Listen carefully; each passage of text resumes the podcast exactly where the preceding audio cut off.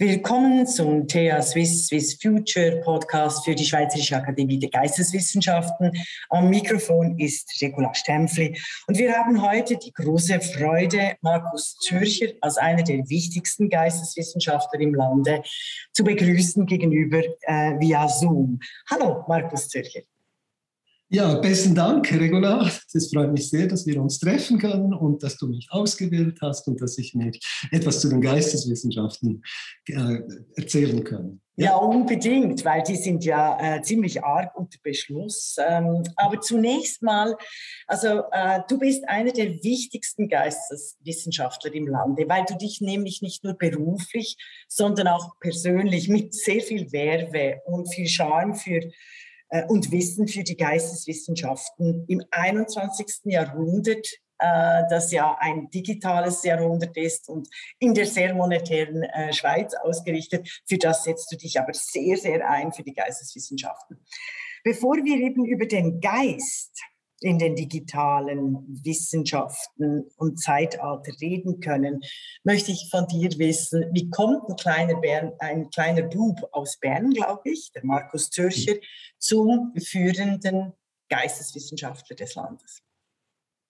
Also, ich bin 1961 geboren und schon in der Kindheit war ich sehr interessiert am Weltgeschehen. Und das erste wirkliche Erlebnis, das ich hatte, das war natürlich 1968, der, der Einmarsch der Sowjetunion in der Tschechoslowakei. Und das war die erste Demonstration und das war auf dem Pausenplatz im Schulhaus. Dann äh, hatte ich natürlich immer auch wieder diese täglichen Bilder aus dem Vietnamkrieg. Das hat mich auch sehr, nicht gerade deprimiert, aber es hat mich sehr, sehr aufgewühlt. Dann in der Sekundarschule, das war also im 11. Jahr und 12. Jahr, wollte ich ein Buch über die nordamerikanischen indigenen Völker und deren Vernichtung, ein Buch dazu zu schreiben. Es ist ja jetzt zurückgekommen. Aram Mattioli hat gerade auch eine, eine, eine, eine, Publikation daraus gegeben. Aram Mattioli, nur schnell für die Zuhörenden, auch ein Historiker, ja genau. Ja, und er war auch immer fasziniert äh, von den indigenen Völkern in Nordamerika und das war für einen Bubentraum, der er dann umgesetzt hat. Ja, ja, ja das ist äh, unsere, unsere Generation, ja. Genau. Ja. Dann im wo ich 13 und 14 Jahre alt war, da war ich im Untergymnasium und in diesem Untergymnasium war im, im Elfenau-Bereich, also in, dieser, in diesem Quartier und da sind alle Botschaften. Und wir gingen dann zu diesen Botschaften und wir wollten immer Briefmarken. Aber das, was uns am meisten fasziniert hat, ist die, die chinesische Botschaft und da wurden wir eingedeckt, nach mit dem roten Büchlein und all das und viel Propaganda. Ganz koscher war es uns nie, aber äh, es war interessant. Dann 1976 startete ich im Gymnasium Kirchenfeld und da ist natürlich die Rote Armee-Fraktion, hatten uns besonders mit dem auseinandergesetzt. Und äh, ja, und das Geschehen konnten wir nicht wirklich verstehen und wir konnten uns auch nicht wirklich positionieren. Und dann am Ende des Gymnasiums, das war 1980, 81, kam diese Jugendbewegung. Und das war wirklich ein ganz starkes Gefühl und wir realisierten wirklich, dass die Macht auf der Straße sind. Und erstmals seit 60 Jahren hatten wir eine Kantonsregierung, die nicht mehr von der SVP und ihrem Vorläufer dominiert haben. Also wir reden vom Kanton Bern, nur weil, Kanton Bern, weil genau. Heutzutage also ein, ja alles wichtig ist in Zürich. Genau, richtig. Also, ja. Aber Kanton Bern kann man sagen, 60 Jahre Einheitspartei. Mhm. Und für uns war das natürlich eine enorme große Befreiungsschlag und insbesondere die Stadt wurde zunehmend mediterran und, und offen und für uns war das sehr, sehr wichtig sein. Dann ist es so, dass ich eben, wie schon bereits gesagt, das Weltgeschehen, das Gesellschaftliche, das hat mich immer interessiert. Mathematisch war ich schwach, in den Fremdsprachen mittelmäßig. Und was kann man da machen, oder? Also ein Studium in Geschichte, Soziologie und Volkswirtschaft und das im Nebenfall. Gut. Dann hatte ich sehr. Aber immerhin Volkswirtschaft, wobei du bedienst damit natürlich alle Klischees unserer Zuhörenden äh, genau. über den Geisteswissenschaft, aber darüber reden wir noch. Also genau. ein, eine hochpolitisierte Kindheit und Jugend, äh, sehr spannend, ähm, äh, ist, ist wirklich genau. auch interessant äh, nachzuvollziehen, auch für mich als Zeitgenossin von dir, äh, weil ich habe das natürlich ganz anders erlebt. Und dann mit mhm. der Jugendbewegung hast du eben Geschichte äh, zu studieren begonnen, 1981 ja. oder 82 genau, oder so. Ja. ging das los, genau. Und dann hat, hatte ich sehr frühzeitig eine Hilfsassistenz am Institut für Soziologie und äh, in dem Sinne hatte ich dann zwei wichtige Personen. Das ist der äh, Walter Rüegg, ein Humanist und äh, stark beim symbolischen Interaktionismus und dann auch die philosophischen Anthropologien und dann Judith Janoschka, die sich prioritär mit Hegel, Marx und Max Weber. Und das war schon mal sehr gute Inputs. Dann folgte ein Semester in Lancaster und hier habe ich wirklich einen neuen intellektuellen Kontinent entdeckt, oder? Nichts da mit Idealismus und schon gar mit Hegel, just rubbish, oder? Und ähm, Adam Smith war wichtig, oder? The Theory of the Sentiments, der Pragmatismus, der kritische Rationalismus mit Karl Popper, Friedrich August von Hayek Hayek. Also wirklich eine ganz, ein neuer Kontinent für mich. Mhm. Zurück nach Bern war ich, war ich dann Assistent am Soziologischen Institut in Bern, wiederum mit Claudia Honecker, betreute die soziologische Theorien. En vogue waren eben Alfred Schütz, Jürgen Habermas, Niklas Luhmann, Karl Mannheim, Wissenssoziologie, die Konstruktivisten, Maturana, Varela und die Dekonstruktivisten, mit denen hatte immer etwas suspekt und wenn ich auch denke, wie Persönlichkeiten wie Paul de Man, der einen nationalsozialistischen Hintergrund hat. Und dann seit 1995 jetzt in dieser, bei der SAGW und berufsbegleitend habe ich noch einen Master of Public Management äh, Ideal. Erworben, ja genau. Also am IDEAP ein Master, wie heißt das? Master of Master of Public Management. Ah, genau, Public. Ja, genau, das war ja sehr in der äh, en vogue in den 90er Jahren. Also genau. du bist, du bist, du hast die akademische Laufbahn, aber die ja äh, sehr vielversprechend für dich begonnen hat, die hast du dann nicht in Richtung Professur weiterverfolgt. Sehe ich das richtig? Ja, das siehst du richtig. Ich gab zwar während zehn Jahren Einführung in die, soziologisch, in die soziologische Theorie in Bern und Fribourg, aber äh, ich hatte wirklich, also ich kann es so sagen, Claudia Honecker, meine Mutterdoktorin, äh, mhm. hat mir ganz klar gesagt, na, die Chancen sind sehr, sehr niedrig und das hatte ich, hatte ich mir das äh, so aufgenommen und äh, bin mhm. glücklich, dass ich diesen Weg eingehen konnte. Genau, also das ist ja sehr wichtig für Geisteswissenschaftler. Ich möchte da und Geisteswissenschaftlerinnen, weil du hast in einem deiner vielen publizistischen Beiträge um den hohen gesellschaftlichen Wert von einem geisteswissenschaftlichen Studium zu zeigen, hast du ja ähm, aufgeführt, dass sehr viele Geisteswissenschaftler und Wissenschaftlerinnen in Berufen arbeiten, von denen wir äh, gar nicht wissen und dass es einen hohen Anteil gibt von Geisteswissenschaftenden, die mhm. ähm, professionell tätig sind und an wichtigen Positionen. Würdest du das immer noch geltend machen für äh, 2021 beispielsweise? Also was so die Statistiken zeigen, ist es so, dass man vielleicht einen längeren Raum oder Zeitraum, bis man in, die, in, den Arbeitsmarkt kommt. Aber wenn man in den Arbeitsmarkt kommt und er geht etwas länger, dann stellen wir fest, dass die Löhne höher sind als bei Naturwissenschaften und die Karrieren sind sehr gut intakt, oder? Und wir kann, kommen sicher darauf zurück, oder? Weshalb diese Geisteswissenschaften so wichtig sind, aber wir haben einfach People to People, oder? In den ja. meisten, was ja, ja. wir da machen. Und entsprechend ist also die, die Arbeits, der Arbeitsmarkt ist auch noch heute gut für die Geistes- und Sozialwissenschaften. Mhm. Eben wie wir auch an deiner Karriere sehen, das ist ja wirklich äh, ein, ein, so ein klassisch gutes Beispiel auch, eben wie als, als Wissenschaftler äh, dann auch eine Karriere innerhalb der, würdest du sagen, du bist in der Verwaltung oder in der Wissenschaft? Nur noch diese Frage. Also wir sind eigentlich Forschungs- und Wissenschaftsförderer und von daher sind wir beim Staatssekretär für Bildung, Forschung und Innovation. Da könnte man sagen, wir sind in der Verwaltung, aber wir sind sehr autonomie. Wir können eigentlich die, die Prioritäten setzen, die Ziele setzen und damit können wir eine große Freiheit, welche ähm, Bereiche wir bearbeiten wollen. Und das machen wir mit dem Vorstand zusammen. Das sind alles Professorinnen und Professoren, die unterwegs sind. Also wir haben eine sehr hohe Autonomie.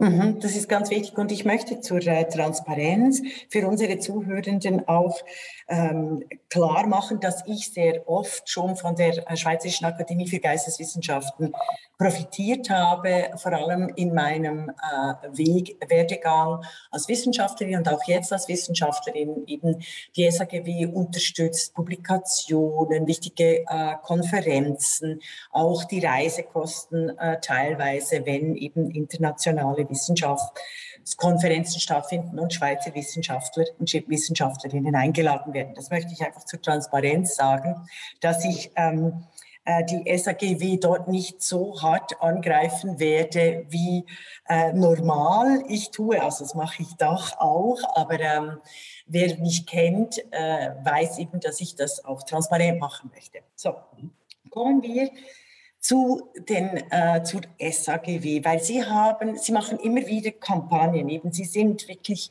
ein Profi unterwegs, sowohl in den Forschungsprojekten, in den Schwerpunkten, in den Fachgesellschaften. Genau, sie haben über 61 Fachgesellschaften, wenn ich richtig bin, die in der SAGW zusammengesetzt werden. Also sie sind äh, auf unterschiedlichsten Ebenen unterwegs. Und 2016 haben sie mit einer wirklich guten Kampagne It's the Humanities Stupid, die Geisteswissenschaften wieder populär zu machen versucht. Sie haben sehr cool, überall auch publizistisch, die NZZ ist da immer äh, weit voran, eine philosophisch-anthropologische Begründung geliefert. Und da musste ich lachen. Echt jetzt? Brauchen wir wirklich noch die Geisteswissenschaften in diesem Zeitalter, wo eigentlich alles errechnet werden kann? Genau. Ja, also der, der, Auslöser war natürlich 2015, wo die SVP im Parlament erklärt oder man da zunehmend Gelder oder zu viel Gelder in die Geistessozialwissenschaften investieren, was nicht der Fall war. Das war ein Grund. Und der zweite Grund war dann auch, dass eigentlich die großen äh, Förderprogramme der Schweizerischen Nationalfonds war wirklich ausgerichtet auf Technologie, digital und wir wurden eigentlich nicht mehr bedient worden. Ja. Und es gibt einfach ganz viele Gründe, weshalb eben diese Sozial- und Geisteswissenschaften, ich nehme die auch zusammen, eben weil der Grundlage ist eigentlich diese äh, philosophische Anthropologie, die man immer äh, zusammenbringen kann. Und äh, entsprechend mussten wir dann auf, aufzeigen, weshalb dass das so wichtig ist. Und wir haben es schon angesprochen, also der Arbeitsmarkt ist sehr gut und es gibt sowohl praktische und theoretische Begründungen. Und ich würde jetzt mal starten mit den theoretischen Dingen, oder? Gerne geht vielleicht etwas lange, aber ich versuche es einfach mal. Ja, nicht zu schnell. Sie sind eben, genau. also, oder du bist äh, der Schnelldenker par excellence. Es ist genau. wunderbar. Es ist eben ein Füllhorn mit dir immer zu reden. Genau. Aber genau. gerade für, für unsere Zuhörenden, weil wir haben viele äh, äh, Menschen, die, die nicht so voll im Forschungs- und sozialwissenschaftlichen und geisteswissenschaftlichen Diskurs sind. Also gerade bei den theoretischen Grundlagen wäre es super, dort ein bisschen ähm, äh, langsamer zu, zu sprechen, damit wir es auch wirklich verstehen können, auch akustisch. Danke. Sehr gut. Besten Dank für diesen Hinweis und ich versuche das jetzt etwas gemächlich angehen. Also für mich war ein Ausgangspunkt der Thomas Hobbes im 17. Jahrhundert, der dann einen sehr schönen Satz gemacht, und zwar wie folgt, dass der Mensch nicht wie ein Pilz nach einem Regenschauer aus dem Boden schießt. Das heißt, den kenne ich gar nicht so. Genau, aber es ist wirklich das, dass der, der, der Mensch grundsätzlich ähm, hat, hat eine hohe Plastizität, oder? Das ist die Umgebung, all das, was er liest und all das, das baut sich auf, oder? Im, im ganzen Weg, über den ganzen Lebensverlauf. Dann die zweite ganz wichtige ähm, Punkt war auch Adam Smith, aber nicht die Wealth of Men, äh, of Health, Wealth of Nations, sondern Theory of Moral Sentiments. Und da geht es ja darum, um Austausch, Kommunikation, gegenseitiges Empfindens und Verhalten und letztlich es geht um die Fähigkeit zur Empathie, dass man sich in einen, eine andere Person versetzen kann. Und das ist letztlich der Kit des Sozialen. Und das erleben wir ja gerade in der Covid-Situation, oder? Wir müssen uns ein, eindenken in Menschen, die nicht impfen wollen, obwohl es oftmals sehr schwierig, aber wir müssen das tun, oder? Wenn wir nicht eine totale Brüche haben. Und es gab natürlich die Gegenbewegung und diese Bewegung ist auch schon alt, das kommt schon von Descartes und noch früher. Und das ist eben dann der Behaviorismus, oder? Der eigentlich den Mensch wie als eine Maschine sieht und dann später Reizreaktionmodellen. Und war natürlich auch während dem Studium dieser Rational Choice, oder? Und das war, startet so 1990 und ist bis heute noch etwas dominant, aber ich sehe bei den Volkswirtschaftler und natürlich bei den Betriebswirtschaftler, dass sie das zunehmend äh, andere, andere Paradigma nehmen.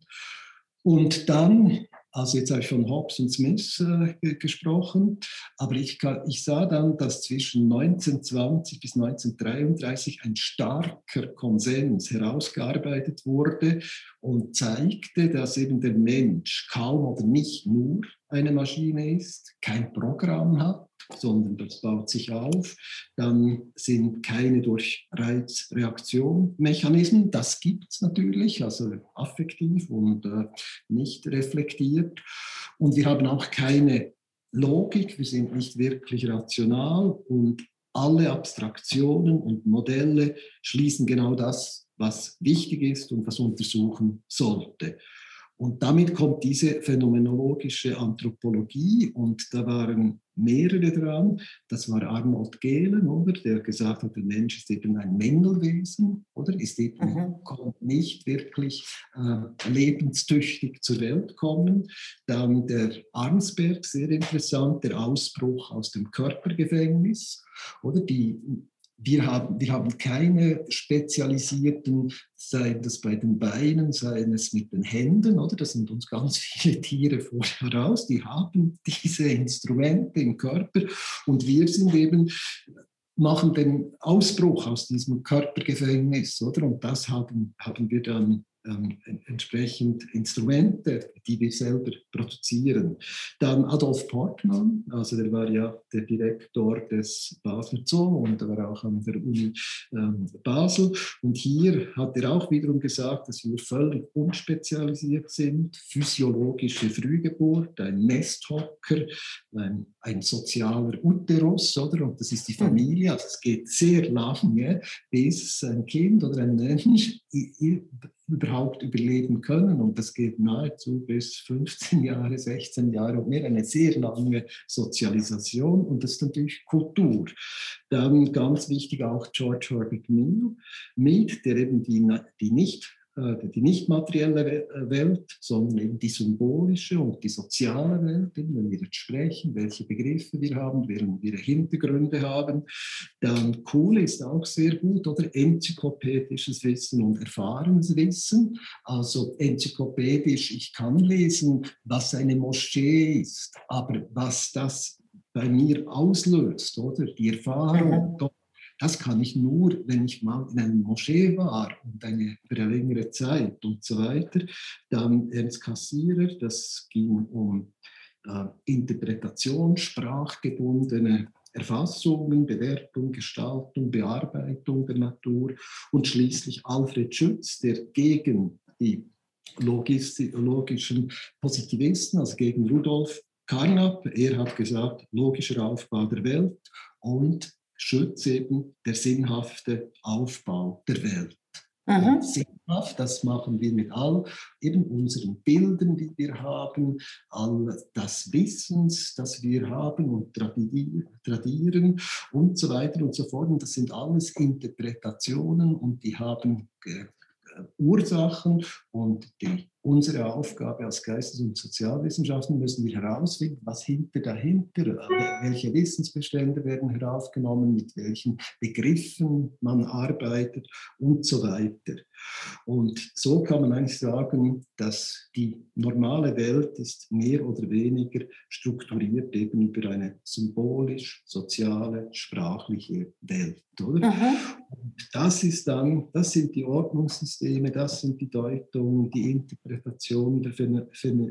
von Phänomenen, Werten, Normen, Einstellungen, all das. Und deshalb kann man das sehr zusammenbringen zwischen Geistes- und Sozialwissenschaften. Und es geht im Wesentlichen Empfinden, Fühlen, Erfahren. Mhm. Das ist das, wäre jetzt der theoretische Teil. Das ist quasi die theoretische Legitimation, wobei ich dir natürlich hier als äh, ähm, Wissenschaftlerin, als feministische Wissenschaftlerin vorwerfen muss, dass du die wichtigen Etappen der äh, feministischen Wissenschaft, die eigentlich für mich die Grundlagenwissenschaft ist und die allgemeine Wissenschaft, ausgelassen hast.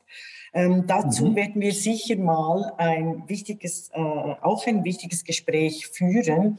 Ähm, ich gebe dir aber recht, also von der Theorie, du hast uns allen jetzt erklärt, wie der Mensch ein Beziehungswesen ist und nicht mhm. quasi ein errechnetes, vermessenes äh, äh, äh Lebewesen und auch in der Wissenschaft, die es schon eine lange Tradition hat, also bis weit zurück, dass äh, äh, wer sich Wissenschaftlerin nennen will, nicht davon ausgehen darf, dass der Mensch ein äh, vernünftiges, ein, ein, ein, ein Homo economicus oder Logicus oder was auch immer ist, dass selbst die ökonomischen Theoretiker äh, die gerne herangezogen werden, gerade von denjenigen Menschen, die die Geisteswissenschaften abschaffen wollen, dass selbst diese ökonomischen Theoretiker, eben wie der Adam Smith, sehr wohl auf die Beziehungsgebundenheit und den sozialen Kit, den, die kulturelle Notwendigkeit von Menschen hingewiesen hat. Also soweit zur Theorie.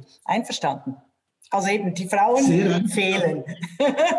die genau. Frauen fehlen. Wir könnten zu, genau. jedem, zu jedem dieser Denker könnten wir parallel eine der Denkerinnen aus der aus der Geschichte nehmen. Aber das lassen wir jetzt, weil wir wollen ja noch zum praktischen Teil. Oder?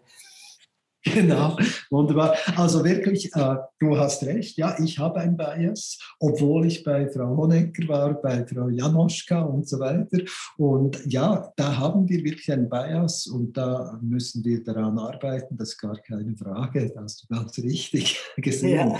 Ja, ja Jetzt, wenn wir so zum Praktischen kommen, mhm. oder, äh, können wir sagen, oder Fakten sind eigentlich nicht handlungsleitend, sondern die Deutung und die Interpretation eines Faktum. Und gewisse Fakten können da liegen, die uns gar nicht interessieren und plötzlich werden sie einfach relevant, oder? Ja. Also wir haben jetzt lange Zeit gesagt, die Infektionskrankheiten sind nicht mehr da oder? Das mhm. war wirklich ein klarer äh, Claim und jetzt ist es wieder da, oder? Ja. Und dann ist alles, was wir jetzt da zusammen machen und so ist, sind Kontexte und Situationen. Wir können uns so gut besprechen, weil wir schon, also wir sind paar nicht dicht unterwegs, aber immer wieder, oder? Und ja. das gibt dann eben dieses Gespräch, oder? Dann Ganz wichtig ist natürlich, weil wir eben mit Worten und mit Begriffen arbeiten, brauchen wir eine Begriffsskepsis, oder? Man muss das alles immer wieder hinterfragen, oder? Oder eben wie wir mal ein Bild haben oder, oder Deutung, was, was, was Frauen sind, oder? Das mhm. braucht eine massive Begriffsskepsis. Dann ist auch ganz wichtig, dass wir aufzeigen können, und das ist sehr wichtig, das sind Möglichkeiten, Optionen, Alternativen und damit immer die Kontingenz, oder? Man kann etwas neu denken, neu sehen. Und auch ein wichtiger Punkt ist das, dass neue gegenüber dem Verhältnis zum Bestehenden, oder?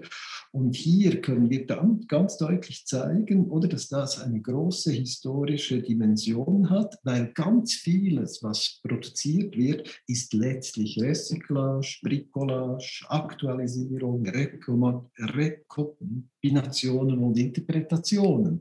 Also ganz vieles, das Auto wird immer wieder in irgendeiner Form eine Recyclage dahinter hat oder auch Museen, die sich anders jetzt präsentieren. Und natürlich müssen wir darüber reden, Vergangenheit und die äh, Auswirkungen auf die Zukunft. Das sind wesentliche Dinge, um es jetzt ganz noch konkret zu machen, Volkswirtschaft und so. Businessideen, Geschäftsmodelle, Vermarktung, das ist alles in unserem Bereich. Die soziokulturelle Wertschöpfung, auch Branding, Image, Design, Narrative, Creative und Experience Economy. Was machen wir als Touristen oder in unserer Freizeit? Wir wollen Erfahrungs machen, wir wollen etwas kreativ, wir gehen in die Museen und so weiter. Und dann haben wir sehr deutlich auch einen schönen Bericht gemacht. Wir hatten auch hier ein Erfolg, das wir jetzt von InnoSwiss äh, hat sich geöffnet. Und das sind die Social Innovations, also Dienstleistungen, Sozialorganisationen, Lösungen für gesellschaftliche Probleme. Und äh, unser Problem ist natürlich, dass aller, alles, was gesellschaftlicher Fortschritt ist, muss erkämpft werden. Das geht nicht so wie bei den Ökonomen oder den Naturwissenschaften. Wir müssen wirklich auf die Straße gehen, damit das mhm. kommt. Wir hätten kein Frauenstimmrecht, ja. wir hätten äh, mhm. Gleichstellung wäre nichts und es ist noch viel in dieser Richtung und wir haben jetzt diese Creative Economy äh, äh von, von Weckerle, das wird von der ZHAW, wird das herausgegeben und sie sagen beispielsweise in in Zürich ist nahezu 25 Prozent des Bruttosozialprodukts in solche Social Innovations oder Creative Economy. Also sie sind sehr stark in, jetzt in Zürich äh, um Games oder und all diese Dinge. Und ganz wichtig natürlich auch die immaterielle Konsum, oder? Und das ist auch noch wichtig mit Blick auf das Sustainable Development Goals, also Literatur, also Lesen, ins Theater gehen, Musik und so weiter, das stößt nicht besonders viel CO2 raus, oder?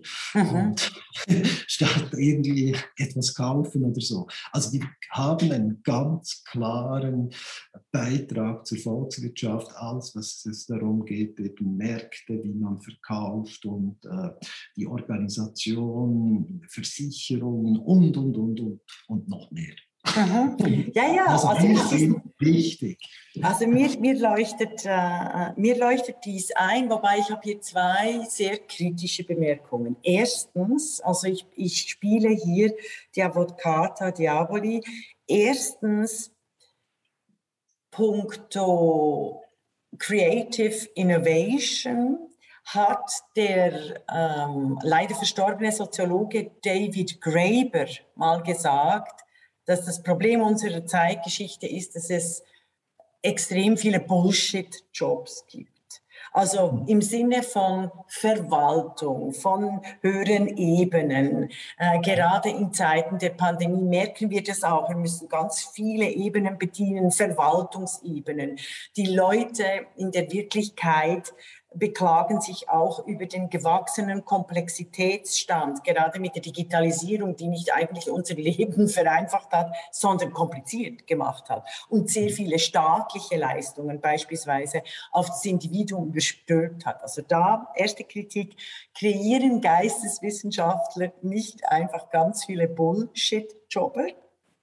Und die zweite, und die zweite Frage ist, ähm, Sie reden ja auch von, Überse also Sie übersetzen uns eigentlich, was Geistes- und Sozialwissenschaften alles können. Geraten wir aber da nicht in, auch in Gefahr, zu großen Ideologen oder Ideologinnen zu mutieren? Oder also diese, diese Politisierung. Sie haben selber gesagt, ja, wir müssen dafür kämpfen. Und das hat natürlich schon so einen Anruch von, von Ideologie. Also erstens Bullshit-Job und zweitens Ideologie. Also zum Bullshit-Jobs. Ja, das ist äh, eine Folge der, einer enormen Rationalisierung und diese Rationalisierung, die will eben effizient sein. Und wenn wir jetzt Amazon oder so nehmen, das führt dazu, dass das äh, wird, ne, brauchen wir eben Leute, die einfach diese Pakete packen und das, das dann versenden und so weiter. Was wegfällt, ist die Beratung, ist alles, äh, wir haben nicht mehr die Läden, oder, wo man beratet wird oder wo man vielleicht noch einen Hinweis bekommt und so weiter.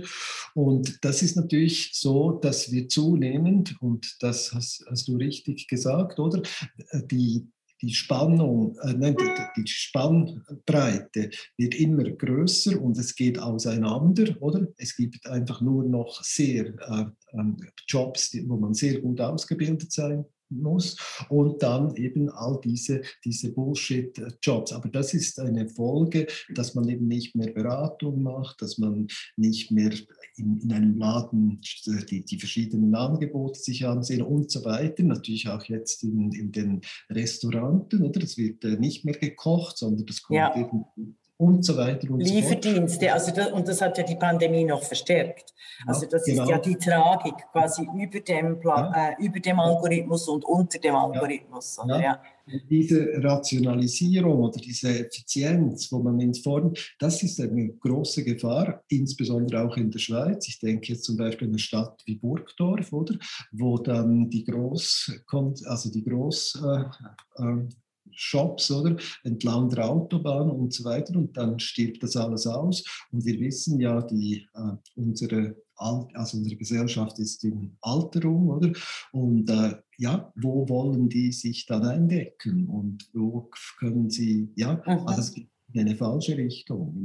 Genau, und ja, äh, und da ist es äh, sehr spannend. Also TH Swiss, Elisabeth Ehrensberger hat im Gespräch sehr klug ja. angemerkt, dass wir eigentlich auch rein verfassungsmäßig ein Recht hätten auf äh, Wirklichkeitsnähe, also auf ein analoges, statt nur und ausschließlich auf ein digitales Leben. Genau. Das ist schon wichtig. Da, da denke ich auch, sind die GeisteswissenschaftlerInnen und die Sozialwissenschaften am vordersten, um zu sagen, hallo, ähm, wir, wir bestehen nicht nur aus, äh, als ein Leben als Konsum, um mit Sigmund ja, genau. zu sprechen. Ja. Ähm, ja. Wir müssen dann eben alles ist natürlich just in time, oder? Und das haben wir jetzt gesehen, oder? Dass, dass dann diese Lieferketten nicht mehr funktionieren, man will nicht mehr ja. diese Lager haben und all das.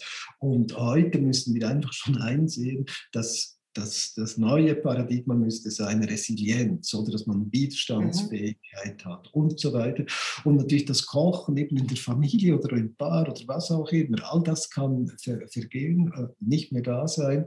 Und das ist wirklich ein, eine große Lücke, ja. Mhm. Und auch die, bei der Ökonomie, ein altes Konzept, die Internalisierung externer Kosten, die eben bei mhm. Lieferdiensten auch nicht beachtet werden. Genau. Das, das ist, ist äh, das ist auch ein ganz wichtiger Hinweis, der aus der SAGW kommt mit dem Projekt Konsum, das sie, äh, genau. äh, das sie gegenwärtig macht. Jetzt zu meinem äh, Vorwurf, also zum zweiten, äh, zum zweiten äh, Ding, geraten Geisteswissenschaften und, und Sozialwissenschaften nicht auch in Gefahr, zu großen Ideologen und Ideologinnen zu mutieren? Also das ist richtig und zwar so sehr. Und zwar wie folgt, oder es ist eine riesige Gefahr, oder? Ähm, mit diesen Theorien und vor allem den Großtheorien. Und man muss ja sagen, das 20. Jahrhundert war ein Jahrhundert der Ideologen. Und mhm. hier kann wieder zurückkommen auf Francis Bacon, oder? Das hat es ja schon im 17. Jahrhundert gesagt, die sogenannten Idola, also Bilder und Vorstellungen, und die scharf kritisiert, oder? Und gesagt, wir müssen die Realität erfassen. Und diese Idola oder Bilder und Vorstellungen, die verdecken eben die Realität, oder? Und entsprechend müssen wir die Dinge wirklich empirisch mit allen Sinnen untersuchen, erforschen. Das ist ganz wichtig. Und Großtheorien, da bin ich der Meinung, die kann man nicht weder verifizieren noch falsifizieren. Und äh, auch gewisse Narrative. Und egal, ob das jetzt idea ob das idealistisch, sozial oder Kultur oder biologisch oder ökonomisch abgesteckt, jedenfalls geht es in die falsche Richtung und das kann dann zu ganz massiven Ideologien führen. Und deshalb finde ich das eben sehr wichtig, oder was der Robert K. Merton auch schon mal gesagt hat, Begriffsskepsis, dann ähm, verschiedene Perspektiven, oder wie etwa Karl Mannheim das vorgeschlagen hat, wieder mal Popper, oder kritischer Rationalismus und eben, was vor allem Edmund Husserl, und wir kommen sicher darauf zurück und auf den äh, auf Schutz, oder? Alles, was man abstrakt macht, oder? Modell eben bei der Ökonomie, das sind Abstraktionen, die äh, sind nicht kompatibel mit dem Lebenswissen, oder? Also äh, es gibt kein Produkt, das homogen ist, wie das ja voraussetzt bei der klassischen Ökonomie. Es gibt keine Wohnung, auch sei es eine Dreizimmerwohnung, ist unterschiedlich. Kommt darauf an, ob man im fünften oder all das, all diese Abstraktionen sind sehr, sehr gefährlich. Und diese hermetischen Theorien, eben Hegel, Marx und so weiter, das ändert natürlich in Ideologie. Und ich habe ein schönes Wort gefunden von Sainsbury, the mhm. most ingenious way to become a fool by a system. Ah, yes. Ja, ja. Der, der schnellste Weg, ein, ein Fool ein, äh, von, vom System zu werden, ist genau, genau, genau. Äh, ist, ist, ist dieser Weg. Also ich finde es spannend. Also du bist Generalsekretär der Schweizerischen Akademie für Geistes- und Sozialwissenschaften und plädierst für Wirklichkeitsnähe. Ja. Sehr. Und das, das finde ich wirklich sehr spannend, weil quasi den Sozial- und Geisteswissenschaften ja immer vorgeworfen sind, sie sind alles andere als wirklichkeitsnah. Ja. Ähm, genau. Und ich, also, und es gibt auch Leute, die sagen, Geisteswissenschaften sind einfach ein Relikt aus religiösen äh, Begründungen von Mensch und Welt. Ich möchte da, dass du da ein bisschen gegen, Gegensteuer bietest. Ja, genau. Genau. Ja, wir haben eben unterschiedliche Formen. Das hat ja sehr schön Kassierer gezeigt, oder? Diese Stufen Magie, oder? Also gewissermaßen überall in allen Objekten ist irgendwie ein Geist mhm. Oder etwas dahinter. Und dann kommt der Mythos, oder? Das sind dann natürlich diese Ursprungsgeschichten, oder? Und die führen dann auch diese Großtheorien, oder? Und dann entscheidend ist dann letztlich das äh, wie ich das so sagen würde, das, das Dialogische, und das habe ich von Walter Rüegg gelernt als Humanist, oder? Es ist ganz wichtig, dass Menschen miteinander im Dialog sind und die, und die Dinge äh, von, an verschiedenen Punkten und mit anderen Dimensionen oder Perspektiven, dass man im Dialog miteinander ist. Mhm. Also da würde ich eben äh, Hannah Arendt natürlich nennen. Also da würde genau. ich nicht den Rück, sondern Hannah Arendt im Sinne, also Geistes, im Sinne Politeia für sie ist Vielfalt, Deutung, Denken in unterschiedlichen Sprachen, ja. Welt, wirklich ein Weltverständnis im Sinne von Hannah Arendt. Und jetzt haben wir ja ein Problem, weil die technischen Wissenschaften haben den Vorteil, einsprachig zu sein. Oder? Also die hm. sind weltweit, werden Codes verstanden. Alle Mathematik, äh, Mathematik ist einsprachig. Das ist ja. die Weltsprache par excellence. Mhm. Und deshalb sind Natur- und Technikwissenschaften viel einfacher international, während Geisteswissenschaften und Sozialwissenschaften sich der Sprache bedienen. Sie bedienen sich zwar auch mehr und mehr einer mathematisierten Sprache, aber dadurch, durch diese Sprachgebundenheit, sind sie eher national. Wie sehen, wie sehen Sie das und wie lässt sich dieser Konflikt mhm. auflösen? Also, also diese, oder also wir haben ja, wir haben wirklich mehrere Dilemmata. Also diese Wirklichkeitsnähe, auch die, mhm. wenn sie lokal ist, ist sie weniger global und international. Und dann haben wir eben auch äh, diese Nähe zu, nicht nur zu Magie, sondern wirklich zu dem Dazwischen, zur Kommunikation und zu Ausdrucksformen, die nicht einsprachig sind, glücklicherweise nicht. Oder? Ja. Weil wenn sie einsprachig wären, äh, sind wir in einem totalen totalitären System, also in einem, ja. in einem Aldous Huxley Albtraum oder ja. äh, Margaret Atwood Handmaid's Tale äh, Albtraum. Also wie, wie gehen Sie hier damit um? Mit diesem, mit diesem ständigen Kämpfen zwischen einer globalen quasi Übermacht der Natur- und Technikwissenschaften und den, dem, den lokalen Geistes- und Sozialwissenschaften. Genau. Also was sicher so ist, dass die technischen Wissenschaften, die gestalten die Welt. Das ist klar. Aber die Prioritäten des Denkens oder, kommen aus anderen Quellen und Funktionen und Motiven. Ich habe mir so einiges überlegt, oder? Also spielerische Motive, oder? Das sind die Spieldosen und aus diesen Spieldosen kamen dann die mechanischen und automatischen Uhren und dann die präzisen Zeitzünder, oder? Eine ganz andere Geschichte. Und mhm. dann zu Fein- und Mikro Technologie. Oder das sind einfach, das sind Dinge, die gewissermaßen, wenn man eben fragt, was ist das Motiv? Oder beispielsweise kulturelle, religiöse Techniken wie Gebetstrommel oder Gebetsketten, oder? Das ist auch etwas, yeah. was aus dem Symbolischen kommt. Oder dann der Wettlauf um auf den Mond, oder? Das ist eine, eine Machtgeschichte gewesen, oder? Macht über den Kosmos und es kommt ja wieder mit ein paar Nebeneffekten und so weiter. Dann müssen wir uns darüber denken, wie sind die Umgebungsvoraussetzungen. Und ich denke jetzt zum Beispiel an der Energie, oder? Wenn man Kohle hat als der Rohstoff, oder dann haben wir eine zentralistische Industrialisierung und Wasser ist dann eben dezentral industrialisiert, oder? Dann Transportwege sind wichtig, Meer, Flüsse und, und äh, Seen und Pässe, oder? Das sind die Umgebungen, wie, weshalb das dann so läuft, oder? Also Sie können natürlich eben die Welt gestalten, aber sie haben dennoch Motive dahinter oder sie sind gewisse Umgebungen.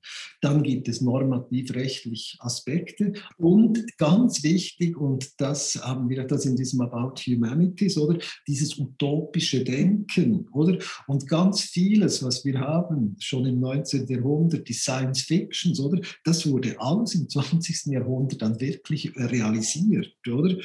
Und äh, auch interessant ist natürlich, wenn wir jetzt heute die Dinge uns ansehen, dass auch viel Recht dahinter ist, also zum Beispiel Patente die dann. Genau, normative, der normative, ja, die Patente, genau, ja.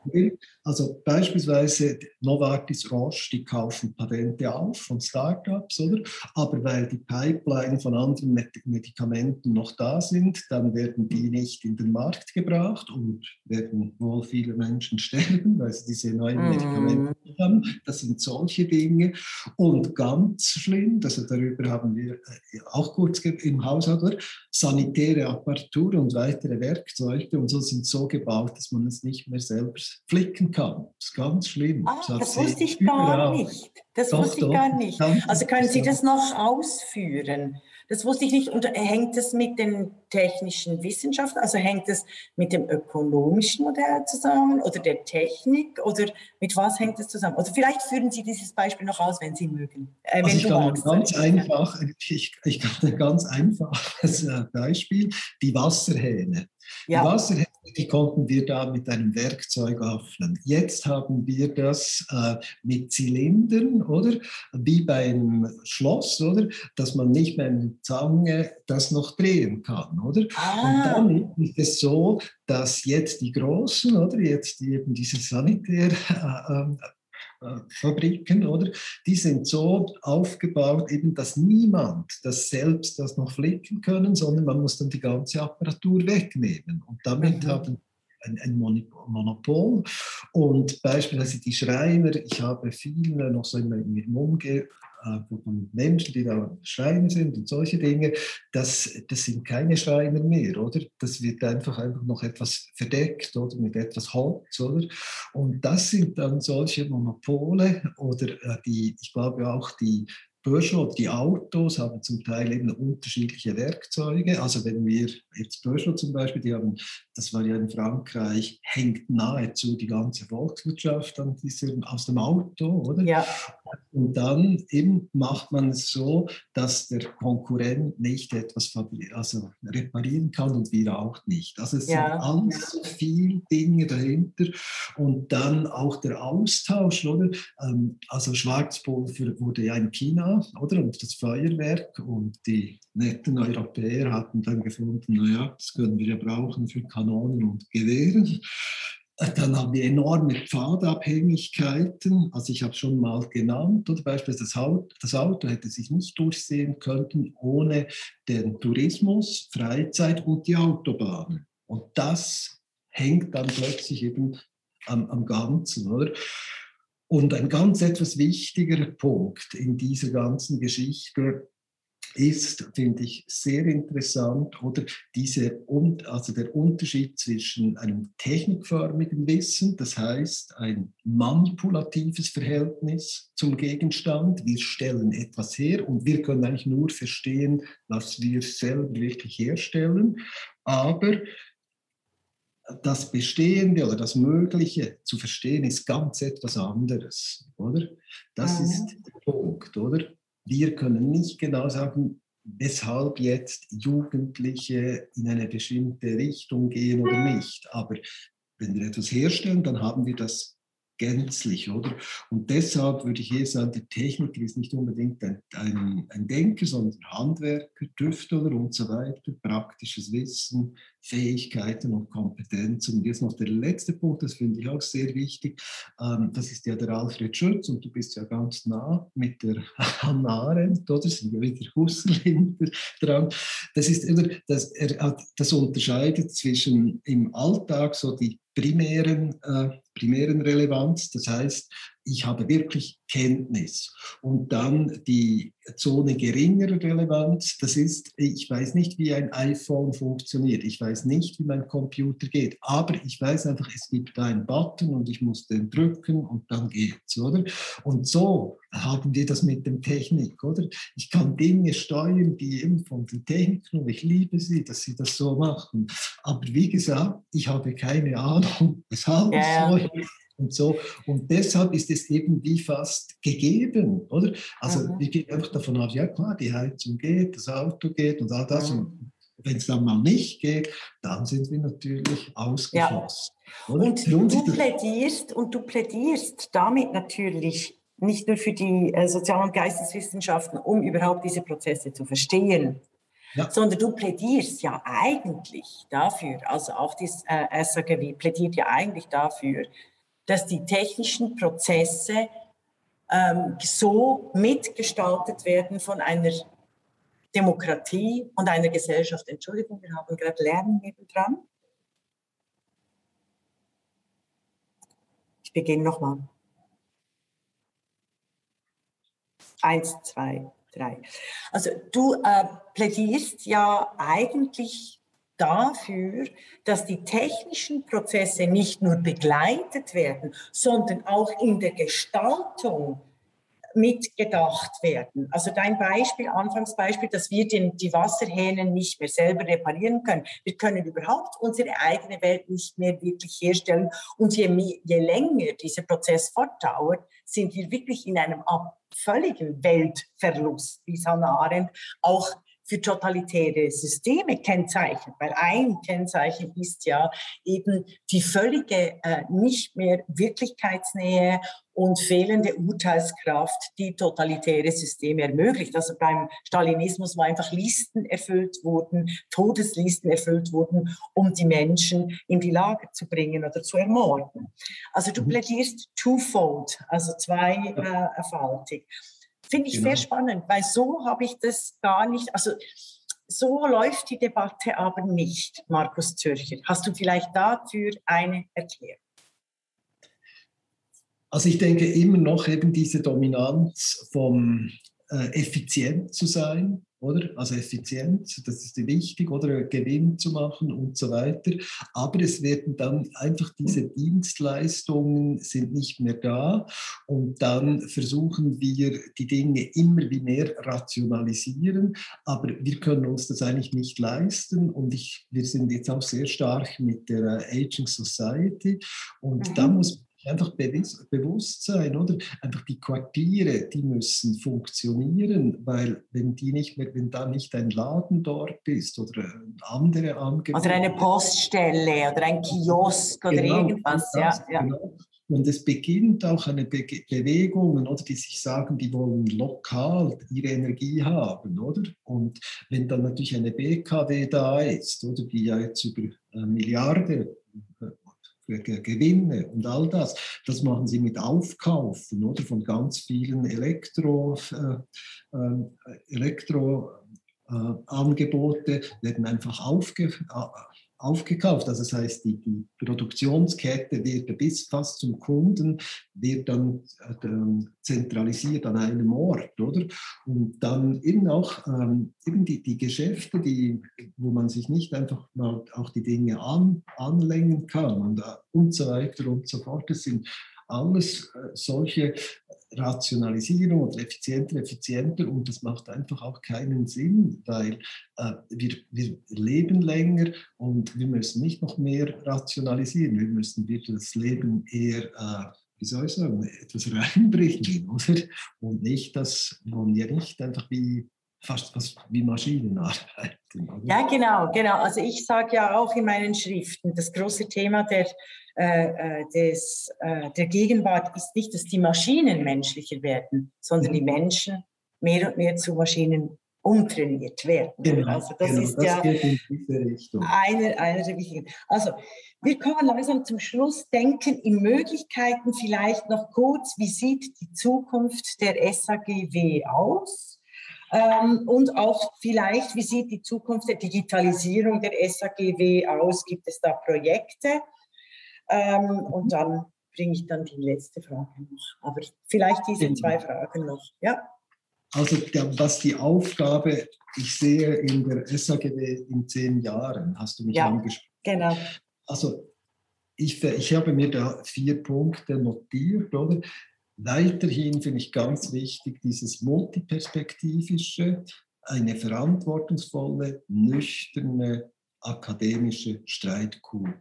Streitkultur pflegen. Wir mhm. müssen, das ist eben dieses Dialogische, wir haben andere Ansätze und es ist wichtig, dass wir das austauschen können, aber es muss nüchtern sein und, und eben, dass man die Dinge von verschiedenen Perspektiven.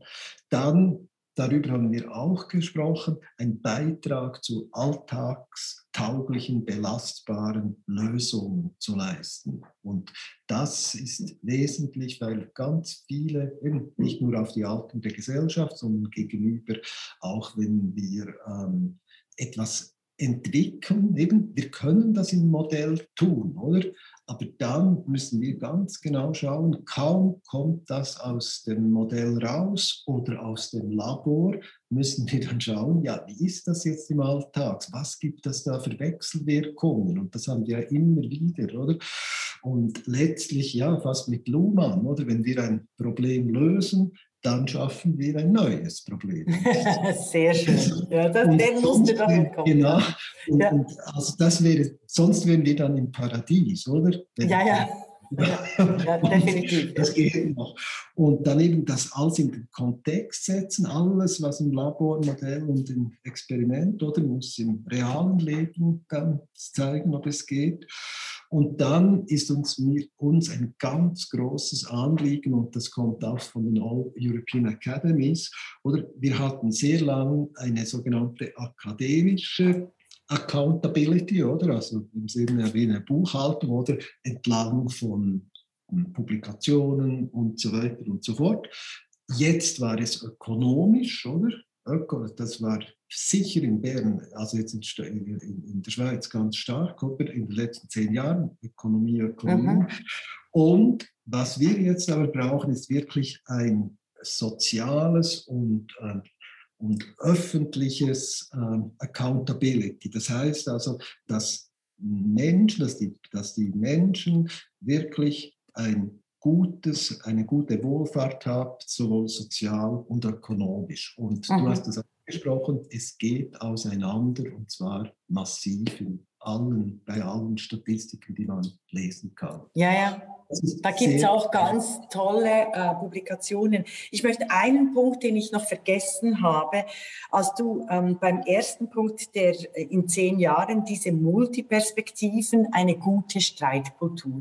Das müssen wir hier ansprechen, weil mhm. das die Medien so erhitzt. Wie positioniert sich die äh, Schweizerische Akademie der Geisteswissenschaften gegenüber der wahnsinnigen Politisierung im anglosächsischen Raum? Raum und in den US-Universitäten. Habt ihr da überhaupt eine Position? Braucht ihr da eine Position? Oder wie, wie, wie siehst du das? Also wir müssen jetzt nicht die, den ganzen äh, Streit haben, aber das ist in den Medien natürlich viel zu oft, meiner Meinung nach, das Thema, weil ich eben viel lieber über die Wirklichkeitsnähe reden möchte, als über die unterschiedlichen Positionen. Aber ähm, hat die SAGW hier ähm, gegenüber dieser hohen Politisierung eine Position? Genau. Ja, also wir beobachten das seit Anfang 2020. Ja. Der äh, Begriff, den wir da gewählt haben, ist äh, Cancel Culture und Woke, oder aus den USA, Deutschland, Frankreich, auch in Dänemark.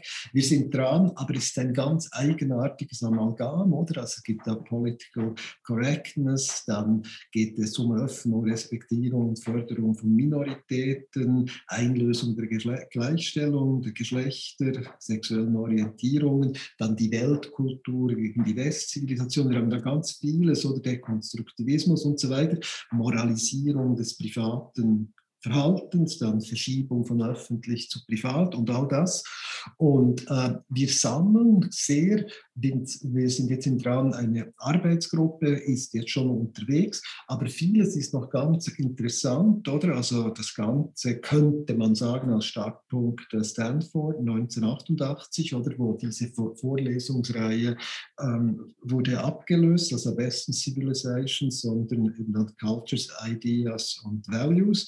Und interessant, dass schon Kurt Imhoff, verstorben, ja, leider, mhm. 2008, er hat schon damals gesagt, wir hätten Moralisierungswellen, Empörungsdebatten, Boulevardjournalismus, mhm. Rudeljournalismus, Mediendemokratie und eben moralische Feldzüge gegen Abzocker, Raucher, fettleibigen Ausländer, Klasspolitik, mhm. Offroader, all das Ganze. Und er hat jetzt gesagt, es geht so richtig weg oder vom kognitiv-normativen Modus zu einem moralisch-affekten. Ob das alles so ist, können wir jetzt noch nicht so einschätzen. Oder wir haben ganz vieles, was wir da bringen könnten. Also Gramsci, Kulturkampf oder äh, ja. Irgendwas klopft, Entschuldigung, irgendwas klopft mit den Füßen vielleicht, ja, einfach, aber es macht so tick, tick, tick, jetzt ist gut, ja. ja. Ja, also eben, das ist jetzt mal, also ihr seid dran, auch von der SAGW, eben, und ihr habt, was hast du äh, gesagt, eine Forschungsgruppe eingesetzt, oder? Ja, genau. Und mhm. wir haben also neben diesem Sammeln und haben wir so gesehen, wo es ist dann so richtig abgegangen und es sind eben diese öffentliche politische Diskurs über Denkmäler, Wandbilder und solche Dinge. Es war stärker in der Romandie, aber auch etwas in Zürich.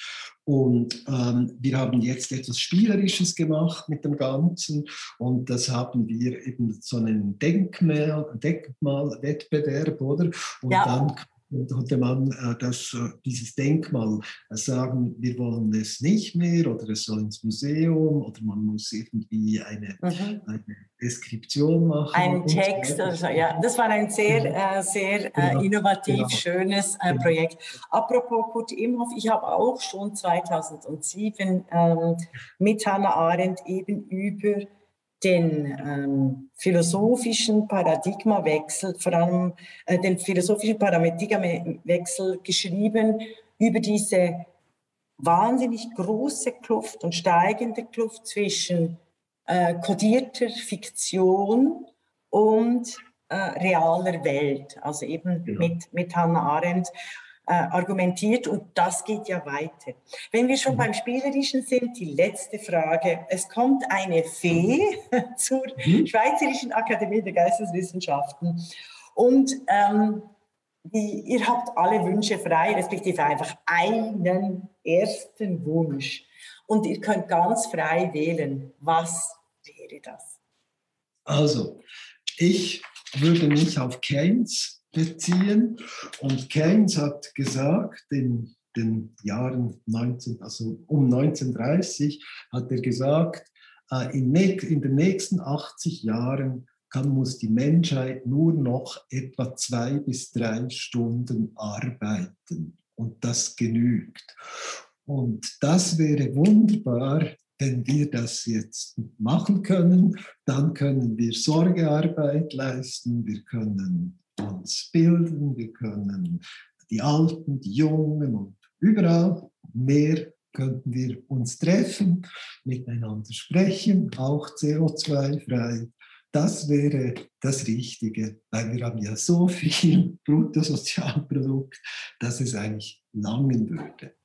Das wunderbar, ja, wunderbar. Das ist die Welt als Resonanz, äh, quasi fast 100 Jahre äh, nach Keynes. Ähm, das ist ein sehr schöner Abschluss. Markus Zürcher, herzlichen, herzlichen Dank für dieses Gespräch.